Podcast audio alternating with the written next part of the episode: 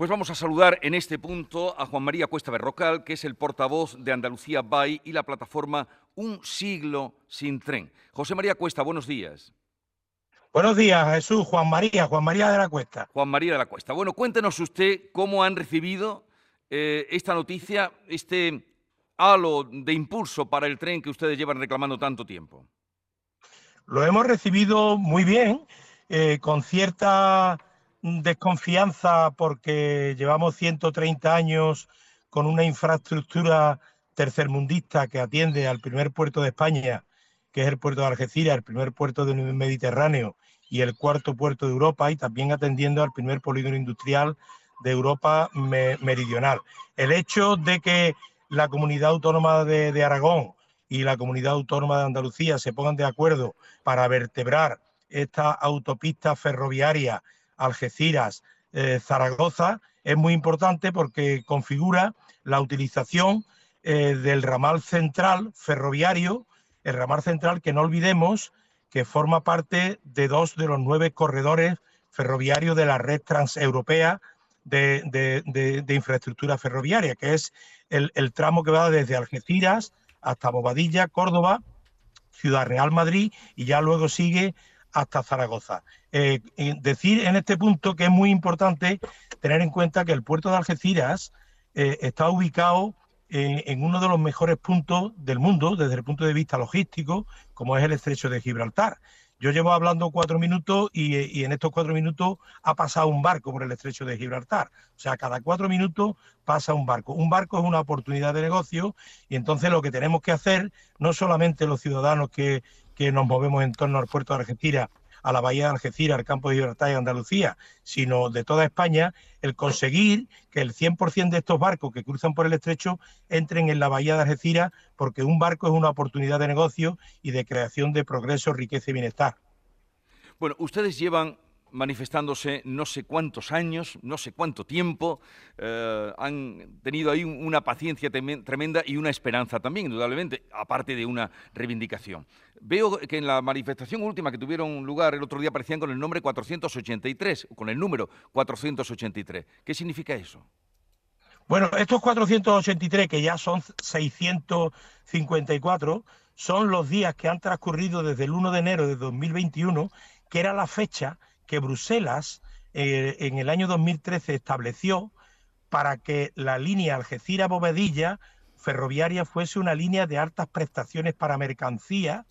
que, que, da cobertura al puerto de Algeciras y al polígono industrial del Campo de Libertad. Eso se, lo dijo Bruselas a través de un reglamento aprobado en el año 2013, un reglamento que no olvidemos es ley para los ciudadanos españoles, porque es de obligado cumplimiento. No es como una directiva que hay que transponerla al, ordenamiento jurídico español, sino eh, al ser un reglamento es de obligado cumplimiento. Bueno, pues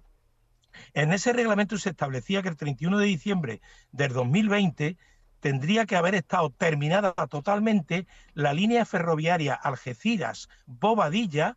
eh, totalmente electrificada, con doble vía con apartadero para composiciones de 750 metros y con capacidad para competir con las otras instalaciones portuarias de nuestro entorno. Han pasado nueve años, desde el año 2013 han pasado nueve años y prácticamente no se ha hecho nada relevante. En cambio, eso sí,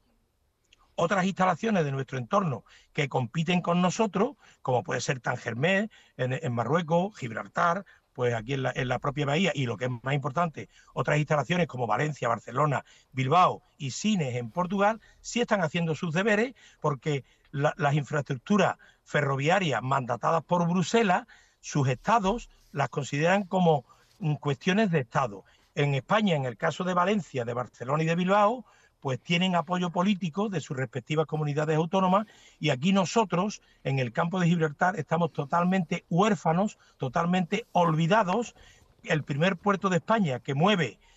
un 25% más de toneladas que el segundo, que es el puerto de Valencia,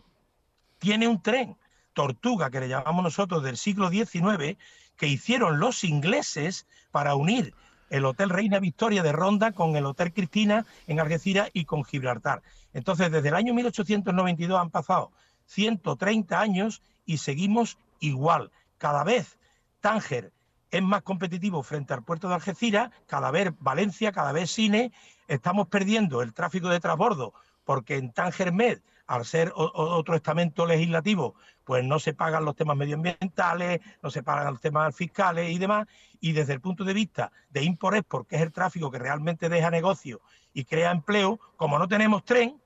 no mm. podemos llevar las mercancías que vienen en barco hacia Madrid, Zaragoza y el, y el norte de Europa. Entonces, el hecho de que se haya firmado este convenio entre Lambán y Moreno Bonilla para